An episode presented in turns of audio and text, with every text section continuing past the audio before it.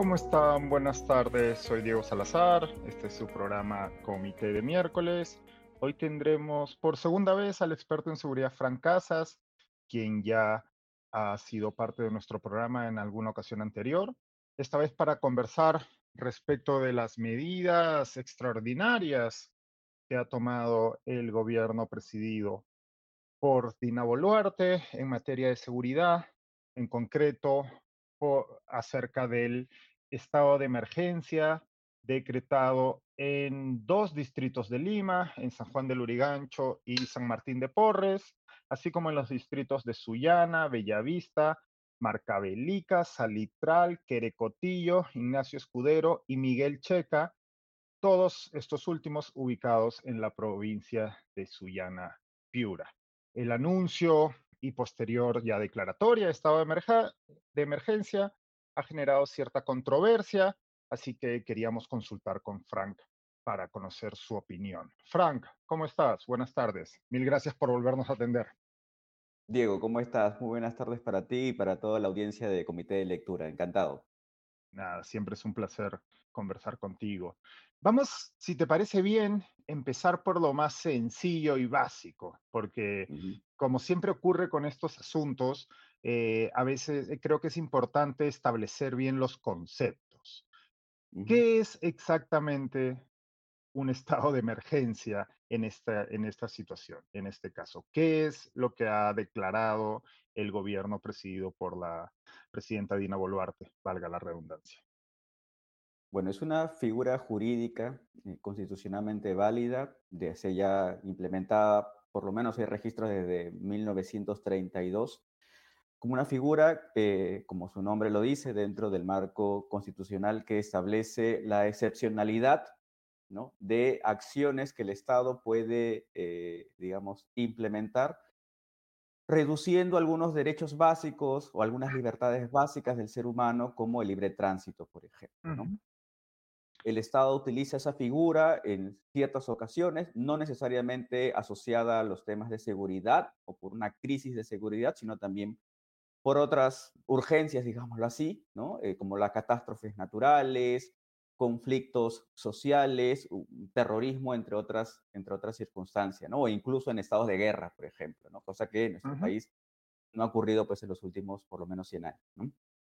Eh, sin embargo, eh, insisto que esta lógica de excepcionalidad, utilizo mucho esa palabra, yo no soy, soy un abogado, no lo voy a describir desde la lógica más, más este, penal, eh, pero esta lógica de, de, reducir esas libertades justamente tiene el sentido de ver un carácter de excepcionalidad, una urgencia, una emergencia de corto plazo que el Estado tiene que, digamos, eh, ejercer, ¿no?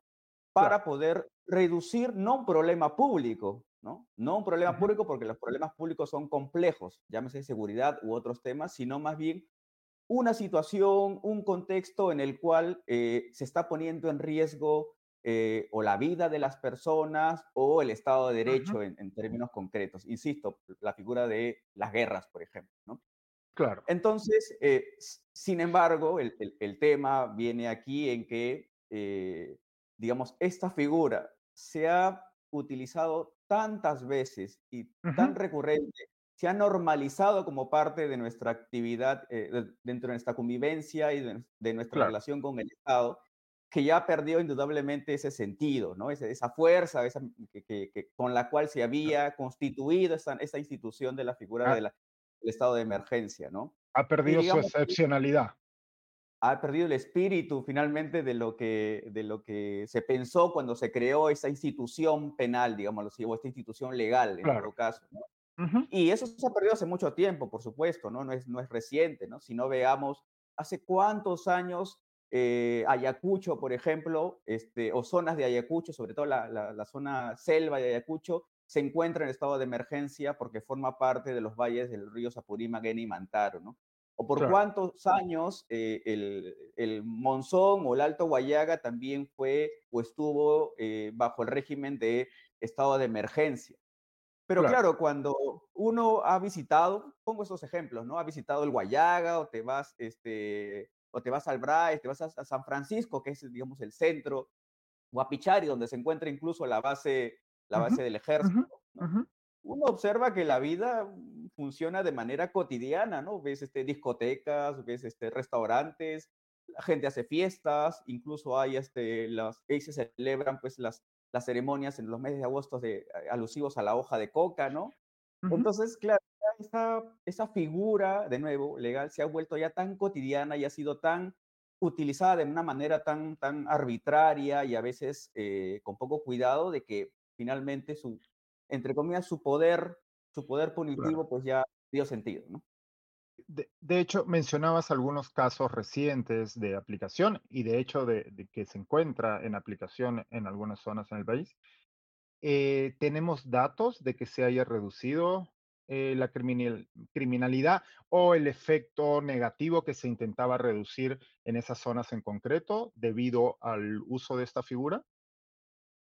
Partamos siempre de un, de un, de un baremo, digamos. Cuando hablamos de políticas de seguridad ciudadana, el indicador central, ¿ya? el indicador central siempre va a ser, o el objetivo central para evaluar si esto resulta o no resulta, es la tasa de victimización, o en todo caso el porcentaje de las personas que han sido víctimas de algún tipo de hecho delictivo. Esto es importante porque cuando lo que aspiramos en una política de seguridad ciudadana no es llenarnos de mucha burocracia o de agencias de seguridad, sino más bien de que hayan menos víctimas. Queremos que nos roben menos, queremos que nos maten menos, queremos que haya menos víctimas de un delito.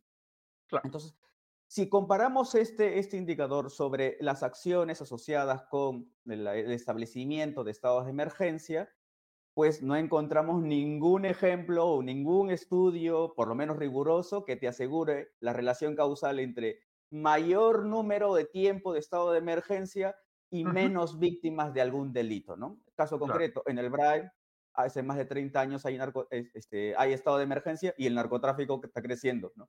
En, eh, el año pasado en Trujillo, ¿no? Se establecieron, no solo en Trujillo, sino en todas las provincias de la libertad, se establecieron estados de emergencia y no hay necesariamente una reducción de la victimización en ningún tipo de delito en, en, estas, en estas ciudades. En Lima Metropolitana y en el Callao, el anterior gobierno de Pedro Castillo, también se estableció el estado de emergencia, ¿no? incluso repetido en cinco, eh, cinco veces, en cinco oportunidades, y eso no implicó una reducción del delito. De hecho, desde el 2018, el, perdón, desde el 2020, la victimización se encontraba en un 18% y ahora el 2023, a septiembre del 2023, la victimización es de 26%. Eh, ha crecido de manera sostenida y contundente. Entonces, no hay esta, no existe esta relación en ninguna parte del Perú, ninguna experiencia peruana esto ha funcionado. Y en parte, y eso, digamos, también para hacer un poco de, pedagogía, finalmente a la población que eh, finalmente lo que quiere es un resultado, ¿no es cierto? Y eso no funciona, no porque la figura en sí esté mal, ¿no? Este, la figura es eso, es una medida, es un recurso. Es una herramienta. es, una herramienta, ¿no? Entonces, hay que entender de que finalmente los delitos son problemas públicos porque eh, resultan o son complejos, ¿no? Entonces, cada tipo de delito responde a múltiples causas, cada una más complejas que otras, y por lo tanto eh, no se puede necesariamente con una varita mágica, simplemente por el hecho de poner más militares, vas a resolver estos problemas que son altamente complejos. ¿no? Claro. Entonces, lo que tenemos que hacer y, que, lo que ha funcionado incluso en la experiencia peruana, en algunos contextos y en algunos momentos, han sido justamente tratar de abordar esas causas o esos factores que hacen fácil la comisión de ese delito. ¿no? Entonces, ¿implica militares? ¿Podría implicar? Sí. ¿Podría implicar policías? Sí. ¿Podría implicar algunas leyes? Sí, pero no solo es. Y eso vamos al foco, ah, digamos, vamos un poquito más atrás, ¿no? El sentido de, de que finalmente nunca vamos a lograr absolutamente nada si es que no existe de por medio una estrategia. Exacto. Quería hacerte dos, preguntas claves para poder continuar con la conversación. Primero, respecto, has mencionado la presencia militar, que es una de las cosas que eh, ha generado más controversia. Y luego quería hablar también del plazo. Estábamos hablando de la excepcionalidad de la medida y una de las razones, eh, digamos, que le dan esa excepcionalidad es que están acotadas en un tiempo. ¿no? Pero pues, vamos primero con, con la presencia de las Fuerzas Armadas, porque no sé si te ha pasado a ti, bueno, hemos leído el, decreto el decreto de declaratoria de estado de emergencia, hemos escuchado al premier eh, Alberto Tarola y también al ministro del Interior.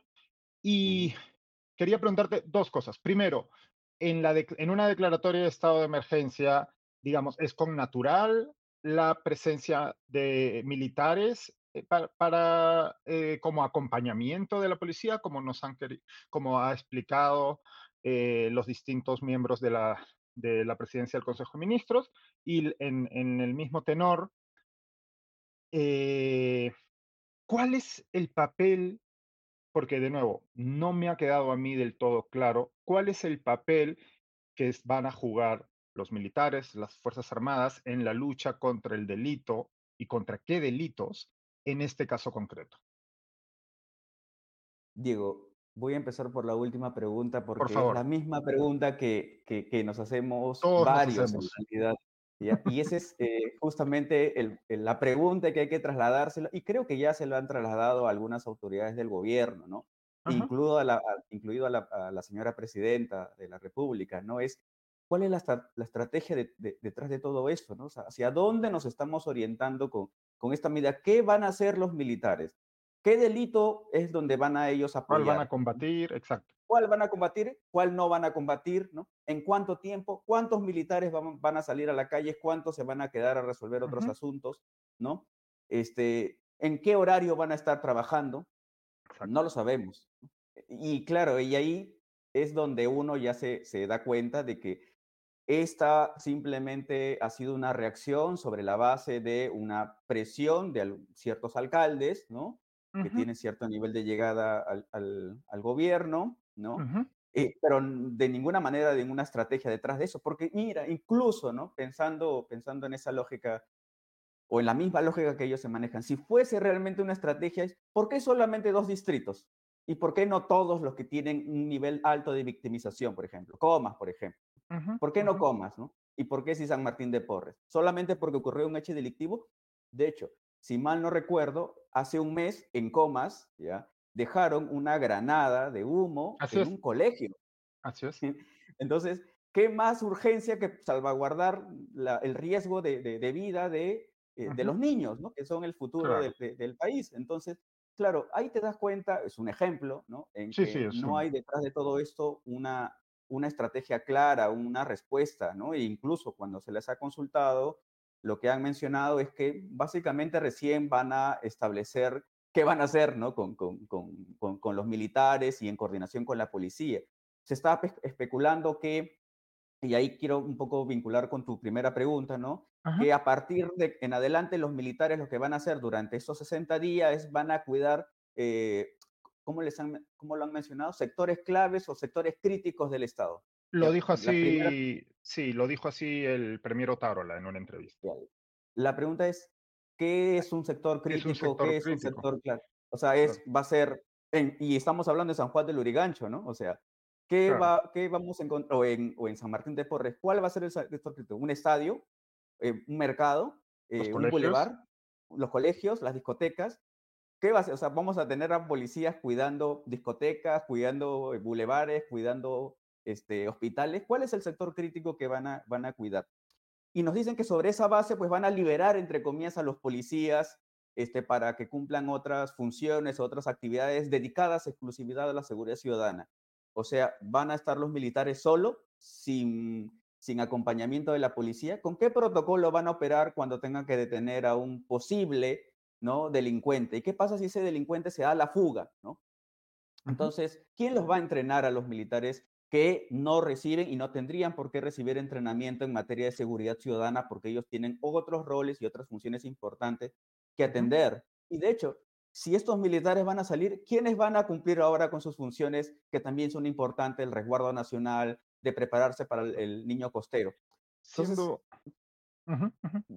creo que sobre esa base, digamos, en principio nos permite advertir de que detrás de todo esto es una respuesta muy arbitraria sobre la base de alguna presión de, ciertos actores políticos, o algunos lo llaman básicamente dentro del rol del populismo punitivo, pero por otro lado no están midiendo las consecuencias de esos actos, ¿no? Que puede parecer sensato, ¿no? Pero no se está midiendo que cualquier acto, acto de política tiene consecuencias. perjudicas, pones en riesgo en principio a los ciudadanos, ¿no? Porque estás colocando actores que no están con armas de fusil, que no están entrenadas para ese fin. En segundo lugar, pones en desmedro la institucionalidad de las Fuerzas Armadas, porque los dejas de hacer su tarea, que es también importante, y los pones en riesgo sobre esa relación con el ciudadano, que es bastante crítica en materia de seguridad ciudadana, ¿no? Y en tercer lugar, pues este, dejas en desmedro, estás diciendo básicamente eh, que la policía se encuentra totalmente desbordada, que no puede hacer nada más eh, frente a la seguridad ciudadana y por lo tanto tienen que llegar nuevos actores, ¿no? Y esto está tan mal planificado que hoy en día, hoy ha salido uno de los alcaldes indicando de que no le parece de que hayan establecido el estado de emergencia, eh, tratando, restringiendo el horario de, de, de, las fiestas o de espectáculos, ¿no? Con lo que te dice, pues bueno, ya esto ya se pasó un poco de, la raya, ¿no? O sea, la improvisación total, ¿no? Y eso, de verdad que sí, deja ah, de, Lo tenía anotado porque me llamó, me llamó la atención. ¿Cuál es la lógica detrás. Voy a, y voy a, voy a citar textualmente qué es lo que se ha decretado en ese, a, propósito de lo que mencionabas, ¿no? Eh, la declaratoria de estado de emergencia especifica que se encuentran suspendidos los espectáculos y eventos sociales, ¿no? En estos distritos entre las 12 de la medianoche y las 4 a.m. ¿Cuál es la lógica de esa medida? Entiendo yo que digamos, se, supone que se suspende en esos horarios en la medida de que lo que se busca es tener control absoluto en cierto tiempo de, este, de las fuerzas del orden, ¿no? Y como eh, entiendo, estoy suponiendo, porque en realidad tampoco ha sido explicado por el gobierno y es quien tiene que explicarlo, ¿no? Y como el hecho, digamos, este, que activó este tipo de medidas fue justamente la amenaza y, y el colocar una, un explosivo dentro de una discoteca, pues entonces cortan cualquier escenario de alto riesgo, entre comillas, como las discotecas, porque entre cualquier discoteca estaría en riesgo de poder sufrir un atentado, ¿no? Con lo cual, básicamente... bajo esa lógica, había que prohibir las clases también, ¿no? Porque como señalabas, había, se había encontrado una granada en las inmediaciones de un colegio en comas. Entonces también habría que suspender la asistencia escolar al colegio, los mercados, los centros comerciales, ¿no? En un contexto en el que la economía se está yendo a pico y la gente necesita trabajar.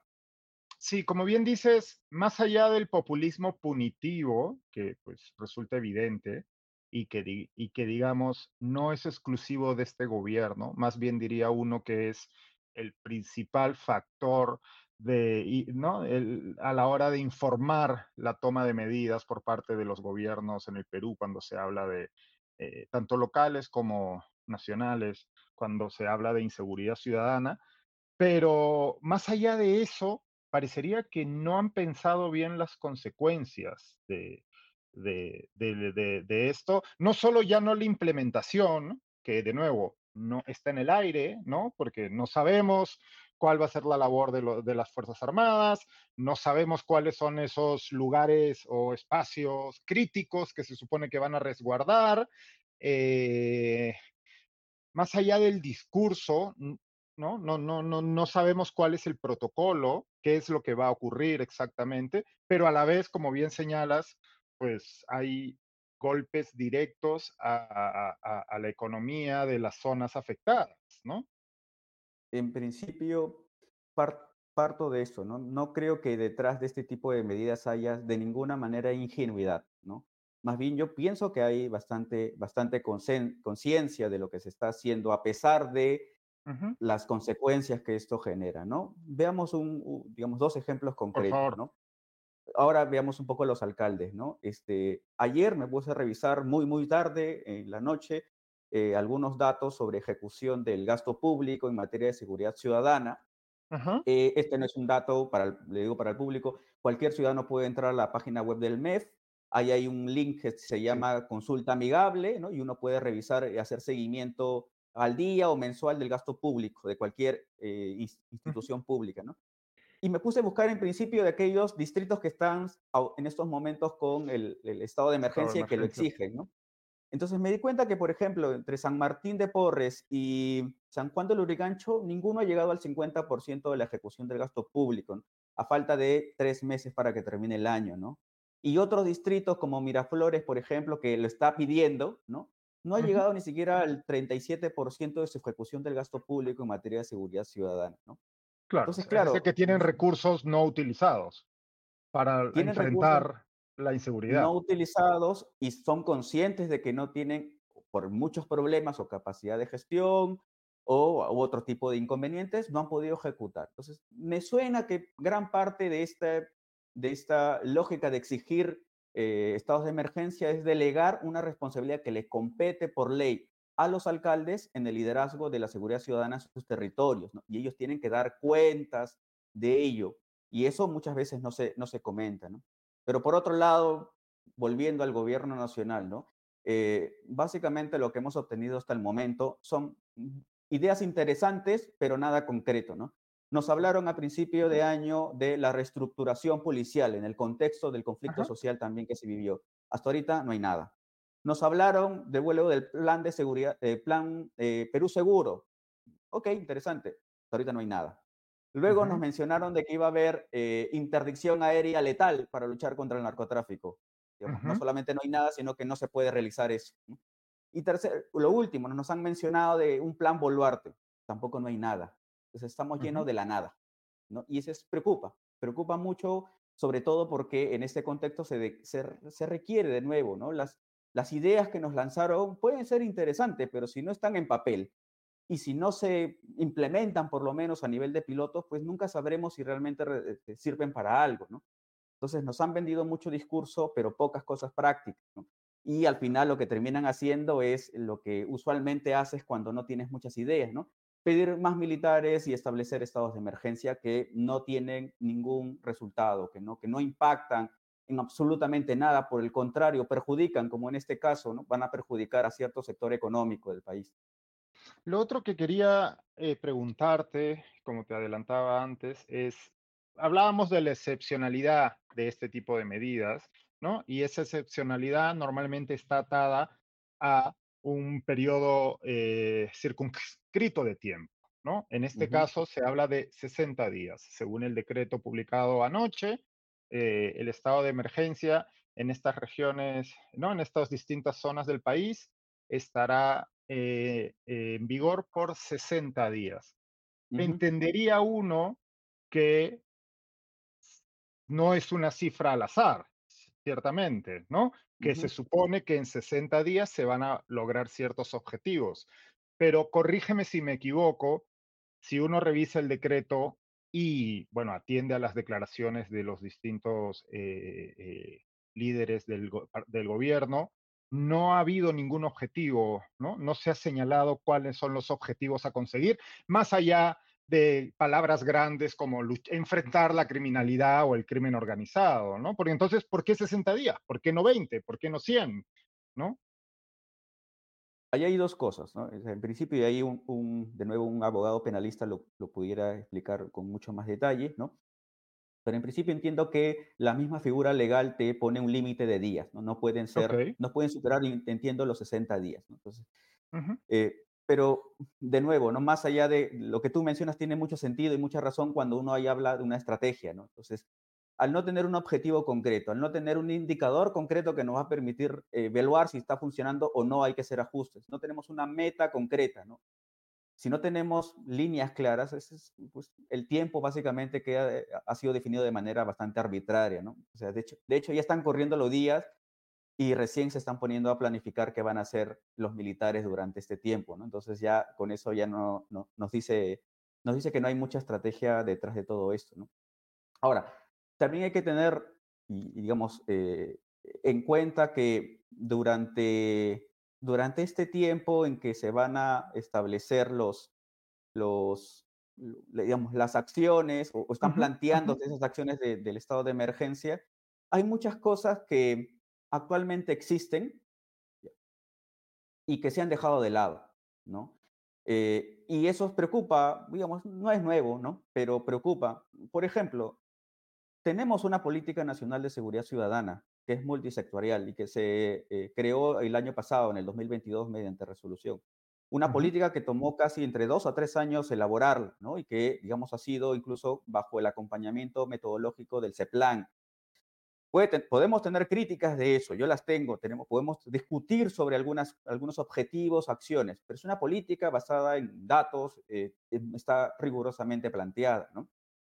Pero ¿qué ocurre, no? ¿Qué ocurre con este gobierno y con los anteriores gobiernos? Pues simplemente se olvidan de ello, no lo implementan, lo dejan de lado y más bien nos acostumbramos, en lugar de establecer y mantener políticas de Estado, pues básicamente se concentran a crear etiquetas con políticas con nombre propio, ¿no? El plan Castillo, el plan Boluarte, mañana será el plan NN, ¿no? Eh, que muchas veces no tienen sentido, que muchas veces no se articulan a esta política nacional que es básicamente el instrumento en donde finalmente uno tiene que justificar los recursos para la toma de decisiones, ¿no? Entonces ahí hay un papel también importante de la Contraloría para saber, oye, estas acciones que se están implementando ahorita, ¿sobre qué bases se están sustentando, no? Porque se supone que debería sustentarse sobre la base de la política y sobre el programa presupuestal eh, 0030, que es el de reducción de la victimización y que se lidera con, con el acompañamiento del MEF.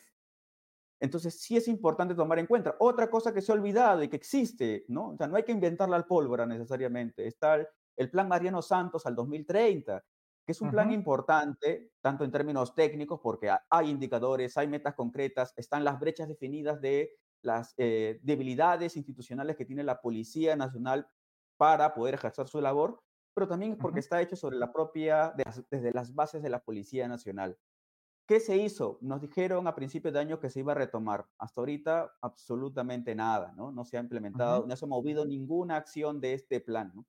Entonces, pareciese que es, este, los planes que se, re- que se generan en nombre del Estado y que no tienen nombre propio, pues eh, a muchos políticos no les interesa, no quieren dejar su marca pero bueno sería que nos reemplacen con una cosa mucho más interesante, ¿no? Simplemente nos, nos, plantean etiquetas o cosas bien etéreas que no tienen cuerpo, que no tienen sentido, que no tienen metas, que no responden absolutamente nada, ¿no? El ministro del Interior, el, el señor Vicente Romero, eh, en una alocución pública ante los medios de prensa dijo eh, que no descartaban realizar acciones similares, estoy citando textualmente, en otros distritos y zonas del país. Entiendo por acciones similares que se refiere a la declaratoria de estado de emergencia, porque como, como eh, explicábamos hace un momento, no sabemos bien en qué acciones se está traduciendo o se va a traducir en los próximos días la declaratoria de estado de emergencia. Eh, ¿Qué, qué, qué, qué opinas al respecto? O sea, por, si no tenemos claridad en qué es lo que implica este estado de emergencia, ¿se puede replicar? Eh, ¿De qué dependería que se replique? ¿Del éxito? ¿Cuándo, ¿Cómo se valoraría esto? Bueno, el, el gobierno tiene todas la, las facultades de poder establecer mmm, todos los, los, los, todos los distritos, si así gusta, en estado de emergencia, ¿no? Eh, Claro. porque es una facultad que le brinda la Constitución para, para hacerlo, ¿no? Ya han Ujú, salido algunos alcaldes, creo, si mal no recuerdo, el alcalde de Surco, que ha dicho públicamente que no va a solicitar y no le interesa tener estado de emergencia dentro de su distrito, ¿no? Sin embargo, entiendo que hay otros alcaldes que sí lo van a solicitar. Es pues, muy probable que en los próximos días ya se establezca también el estado de emergencia para, estas, para estos mm, distritos. Finalmente, como no responden a una estrategia clara, pues pueden hacer y pueden definirlo este, tranquilamente, ¿no? Claro, probablemente también habría que ver sobre la base de lo que ahora está reclamando el, el, uno de los alcaldes de, de, de, los actuales distritos en que está en estado de emergencia, que empiecen a pensarla dos veces sobre la base de cómo esto va a impactar económicamente a su distrito, ¿no? Claro. suspendiendo estas actividades o espectáculos en tales horarios. ¿no? Entonces, probablemente esos ajustes se, se, van a hacer en las, en las siguientes declaratorias de estado de emergencia de otros distritos. ¿no? Pero insisto, la, la facultad la tienen. ¿no? Claro, dentro de las declaraciones del, de- del ministro Romero, hubo un, detalle que me llamó la atención, no sé si lo escuchaste o lo leíste, ¿no? pero decía, la policía nos debe indicar dónde se debe dar un estado de emergencia como corresponde. No sé si es, así, cómo se debe, es, es la policía quien decide dónde la declaratoria de un estado de emergencia. La policía puede ser un actor que puede brindar asesorías, eh, incluso evidencias, de zonas en donde, por ejemplo, podría eh, incorporarse una estrategia específica en materia de seguridad. Pero no es el único actor. El ministro olvida de que el responsable este, y el rector en materia de seguridad ciudadana es el Ministerio del Interior, una agencia política. Él es el responsable, no solo político, sino estratégico de la seguridad ciudadana. Él se alimenta de información de la policía, pero también de otros actores, para poder tomar decisiones a ese nivel de complejidad, ¿no? Este, multinivel, multisectorial. Entonces, no es que va a esperar muy sentado a que la policía le diga qué tenga que hacer. La policía es un actor importante y cuenta con información muy valiosa de inteligencia, por supuesto, ¿no? Pero no, aquí están ya otros canales en el que, te, eh, eh, digamos que el, el, finalmente el que tiene que establecer las directrices, ¿no? Justamente viendo ese nivel de multisectorialidad, es el ministro del Interior y para eso también existen instancias pertinentes para discutirlas, como por ejemplo el CODISEC, el Consejo, eh, el, CONASEC, perdón, el Consejo Nacional de Seguridad Ciudadana, ¿no? que es el consejo que está liderado incluso por la presidenta de la República, participa el ministro del Interior y las demás eh, autoridades del sistema de justicia, de la sociedad civil y de varios sectores, en donde justamente es allí donde definen a este nivel de multisectorialidad cuáles son las mejores respuestas en materia de seguridad ciudadana, tomando en cuenta los posibles impactos que puede eh, acarrear en otros sectores. Recordemos que vivimos en una vida social y todo impacta en todo, ¿no? Entonces, no es que eh, seguridad va por un lado, salud va por otro lado, no. Eso hay que tratar de, hacer bien el, el, tejido porque eso puede ser negativo también para otro sector, como el económico, ¿no? Entonces, sobre esa base se toman decisiones, ese es el procedimiento. Ojo, no porque lo dice Frank Casas, así lo establece la ley del Sistema Nacional de Seguridad Ciudadana. Claro. Hablábamos antes de que un estado de emergencia, como cualquier otra herramienta a disposición del gobierno, eh, una, herramienta política, eh, puede ser, eh, puede ser, puede estar bien o mal utilizada, ¿no? Y decías tú que evidentemente por sí sola, ¿no? Esta herramienta no, eh, no va a tener o no nos ha traído en, en experiencias pasadas mayores resultados. Eh, y hablabas de que en todo caso, una declaratoria de estado de emergencia tendría que ir acompañada de una estrategia y esa estrategia debería incluir el uso de otras herramientas, de otros planteamientos, de otras. ¿Qué debería en un mundo ideal? Imaginemos que nos está escuchando el Ministerio del Interior eh, y los alcaldes y las otras personas que tienen eh, responsabilidades en materia de seguridad en nuestro país, ¿qué debería hacerse? Ok, ya se declaró un estado de emergencia en estas, en estas, en estas distintas zonas del país. ¿Qué más se debería hacer para que ese estado de emergencia tenga algún efecto concreto, real, cuantificable en beneficio de la seguridad de los ciudadanos? ya tenemos un norte, que es, no es un norte del gobierno, es un norte del Estado, que es la política eh, nacional multisectorial de seguridad ciudadana. Y ahí te traza cuál es la agenda, los grandes temas, digámoslo así. Sobre esa base hay que establecer las estrategias, porque finalmente es ya la estrategia es el cómo voy a eh, atender cada uno de estos temas que ya se establecieron como prioritarios. Una de las cosas que más, más eh, afecta a la población tiene que ver con el crimen organizado. ¿no? Nos sentimos vulnerables ante la presencia del crimen organizado, sobre todo porque es altamente violento y altamente homicida. Entonces, para trazar una estrategia hay que discutir varias cosas. Yo propongo dos, cuando menos. Se pueden discutir mucho más, sin duda. La principio es, ¿cómo hacemos para eh, hacer que haya menos víctimas homicidas? Es decir, que haya menos asesinatos asociados al crimen organizado. ¿no? Y ahí la respuesta, pienso yo, que tiene que ver específicamente con revisar, en principio, y fortalecer ¿no? nuestros sistemas de eh, monitoreo, fiscalización y de sanción efectiva del de, eh, mercado de armas legales en el Perú. ¿Por qué? Eh, bueno, no solamente armas, sino también municiones y explosivos, ¿no? ¿Por qué? Porque, digamos, hay un mercado legal de, esos, de, estos, de estos instrumentos y es legítimo que cualquier persona pueda adquirir o una empresa pueda adquirir ese tipo de armas. Pero se sabe y hay estudios sobre eso, eh, que muchas veces estas armas van a parar ¿no? a los delincuentes o el crimen organizado. La pregunta es por qué sucede esto. ¿Qué, qué, qué, hace que esto sea, este flujo vaya directamente al delincuente? Pues sobre eso hay que atender y hay que fortalecer y mejorar el sistema a través de su CAMEC, entre otras instituciones. ¿no? Ese es en primer lugar, fortalecer el control de armas, el de armas legales sobre todo, ¿no? Eh, porque muchas veces estas armas legales terminan en manos delincuentes y son los que matan a las personas. Tenemos que reducir el nivel de homicidios asociados al crimen organizado. Y lo segundo, ¿no? Es cómo hacemos para hacerle más difícil el trabajo al crimen organizado, ¿no? Hacerle más complicados sus objetivos. Cuando hablamos del crimen organizado nos estamos refiriendo a fenómenos como el narcotráfico, la minería ilegal, la trata de personas, la extorsión, que son delitos de naturaleza compleja y en nuestro país tienen una naturaleza netamente económica, ¿no? Tienen fines económicos. Entonces, allí lo que hay que hacer para hacerles más difícil el trabajo, pienso yo, es tratar de controlar y de tratar de cortar en lo máximo posible la disponibilidad de algunas herramientas, insumos que utilizan justamente para cometer, sus, para cometer el delito, ¿no? El caso más ejemplar es el, de la, extorsión, ¿no?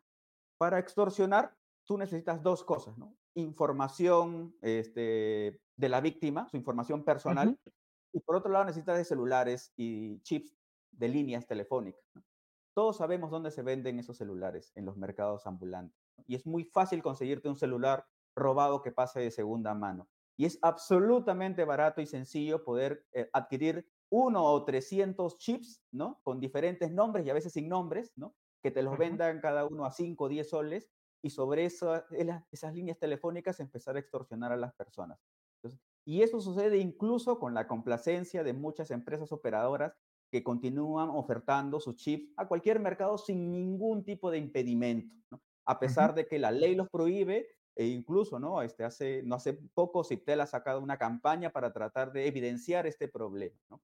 Entonces, gran parte de estos problemas de la, de la extorsión también se pueden controlar a partir de controlando justamente estas herramientas o insumos que permiten operar al crimen organizado. En, segundo lugar, por supuesto, y esto cae ya de, de, Maduro, fortalecer eh, a las agencias y los sistemas de investigación criminal de nuestra Policía Nacional. La Policía Nacional del Perú ha demostrado con muchos creces desde el terrorismo y hacia adelante, tener un muy buen entrenamiento y capacidad para desarticular bandas organizadas eh, de diferentes delitos, a partir de su trabajo de inteligencia, su trabajo de la investigación criminal. Pero también sabemos, esto lo ha dicho incluso la misma policía, revisemos el plan Mariano Santos, ahí está el diagnóstico de la propia policía, y dice claramente que mm, muchas de las, de las agencias, pero especialmente de criminalística, de las de PINCRIS, de las OFICRIS, que son las unidades, oficinas que trabajan en la investigación criminal, trabajan con amplias limitaciones, ¿no? Solo el, más del 70% aproximadamente tiene muchas carencias de carácter tecnológico y de infraestructura para operar, ¿no? Incluso trabajando en locales que ni siquiera son propios de la policía, ¿no? Que la tienen que compartir con otras agencias o que son donadas o que son prestadas no todas son de material noble, son a veces de drywall o incluso ¿no? de, otro eh, material mucho más precario. Sus eh, aparatos para hacer, por ejemplo, tamizajes de este, balística, por ejemplo, ¿no? Eh, ya son ampliamente obsoletos porque son herramientas que fueron donadas en muchos años, más de 40 años funcionando. entonces, claro, ¿cómo vamos a exigirle a la policía ¿no? que puedan hacer una excelente investigación criminal y que generen todas las pruebas más efectivas para que el fiscal eh, simplemente opere y defienda el caso si no cuenta con las condiciones eh, necesarias para hacerlo. Entonces, esa también es una segunda medida para esta segunda pregunta de cómo hacer al crimen organizado más difícil su trabajo. Claro. Para ir terminando, Frank, y al hilo precisamente de estas propuestas o de medidas que planteabas, tenemos una pregunta de un de, alguien que nos está viendo, de, alguien, un miembro de nuestra audiencia, el señor Álvaro Chan Arana, ¿no? Que se pregunta lo que nos preguntamos todos, ¿no? Y es, ¿cómo hacemos para que las voces expertas lleguen a las autoridades competentes o a las, como decíamos, a las personas con responsabilidad en esta materia? Porque, como bien has señalado tú, existen rutas, existen estudios, existen dictámenes, existen planes, pero parecería que se dejan de lado esas voces, ¿no? eh, que, voces expertas en el fraseo de Álvaro en beneficio de medidas populistas o, eh, que, no que no toman en cuenta eh, este expertise técnico. Mira, en principio yo no creo que el, gran problema detrás de este tipo de decisiones arbitrarias haya, como le digo, eh, una ingenuidad o falta de, expertise técnica, ¿no? Eh, porque como tú lo has dicho, esto es algo no es nuevo, no es algo inventado, no es algo que se ha, eh, se ha creado de, la nada, ¿no? Existe mucha experiencia sobre eso, está documentada, Mucha gente experta está también en el sector interior, dentro de la policía o dentro de las instituciones. Conozco mucha gente que es, muy, muy, muy capa en estos temas, ¿no? Yo creo que más bien detrás de todo esto hay ciertos intereses políticos eh, que, en realidad tienen que ver con que su objetivo principal no parece ser el tema de la seguridad ciudadana, ¿no? sino que parece ser más bien, tienen otros objetivos, entre ellos la tratar de mantenerse en el, en el gobierno pese, pese a lo que, lo que ocurra, ¿no? Eh, y no necesariamente porque, porque se tenga que, eh, que, falte, falte más, más asunto. Desde luego, existe poca evidencia, pero esto no es una cuestión del actual gobierno. Existen hace tiempo que no se generan muchas evidencias o las evidencias necesarias, hacer más investigación para poder tomar mejores decisiones. Un caso concreto es que hasta ahorita eh, solamente nos basamos y evaluamos nuestra política sobre un dato de homicidio que se ha actualizado solamente hasta el año 2020. ¿no? El encargado de producir este dato es el INEI, e en, coordinación con la Policía y la Fiscalía de la Nación, pero hasta ahorita no se ha terminado de actualizar el dato al año 2023 y ya, va a terminar el año 2023, ¿no? Entonces, pero esencialmente yo creo que aquí tiene que ver con un tema de eh, liderazgo y voluntad política. No, no hay, no hay eh, realmente ese interés para digamos, convocar más técnicos, escuchar a las voces expertas dentro de tu institución y cambiar el ritmo aun cuando cueste, ¿no? Y puede costar este, muchas cabezas, ¿no? ¿Por qué? Porque finalmente tienen otros intereses, ¿no? Mm, tratar de eh, sobrevivir a las instancias eh, políticas y todos los, los, los, problemas que queja el gobierno desde que, desde que inició. Ok, pues esperemos que, como nos dice Álvaro, este mensaje, mm, quizás a través de comité de lectura, no lo sabemos, llegue a las autoridades competentes y ojalá porque en realidad todos estamos eh, involucrados y todos tenemos intención de que haya planes exitosos en la lucha contra la inseguridad ciudadana, porque es un problema que afecta a toda la ciudadanía. Eh, entonces, nos gustaría, en efecto, ver que las acciones emprendidas por el gobierno eh, surtieran efecto. Pues esperemos que sea así si es que se atienden las eh, recomendaciones de expertos, como es tu caso, de hecho. Muchísimas gracias, Frank. De verdad, como siempre, es muy ilustrativo y esclarecedor conversar contigo. Te agradecemos un montón tu presencia en el programa y seguramente estaremos volviendo a charlar pronto. No, por supuesto que sí, Diego. No ha sido, ha sido un gusto también de mi parte. No, encantado para una próxima oportunidad. Cuídate, hasta pronto. Bye. Bueno, eso ha sido todo por hoy. Espero que les haya resultado informativo y educativo e interesante. Eh, lo comentado hoy con Frank Casas es un tema que nos compete a todos. Eh, como, le, como le decía finalmente a Frank, todos deseamos que la estrategia en la lucha contra la inseguridad ciudadana tenga éxito. Eh, nos gustaría ver que se tomen medidas eh, un poco menos improvisadas y que tengan en cuenta la opinión de expertos y un, acercamiento más eh, articulado a la hora de enfrentar este azote. Eh, esto ha sido todo por hoy conmigo. Nos vemos el domingo en Comité de Domingo. Muchísimas gracias. Hasta pronto.